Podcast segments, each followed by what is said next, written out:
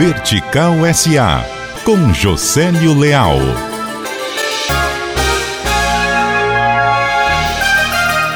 Ganharam corpo na academia manifestações ideológicas diferentes do tal monopólio ideológico da esquerda. Há grupos de estudos que tratam do liberalismo como não havia outrora. No Ceará, por exemplo, a agenda positiva do governador petista se baseia em concessões ao setor privado.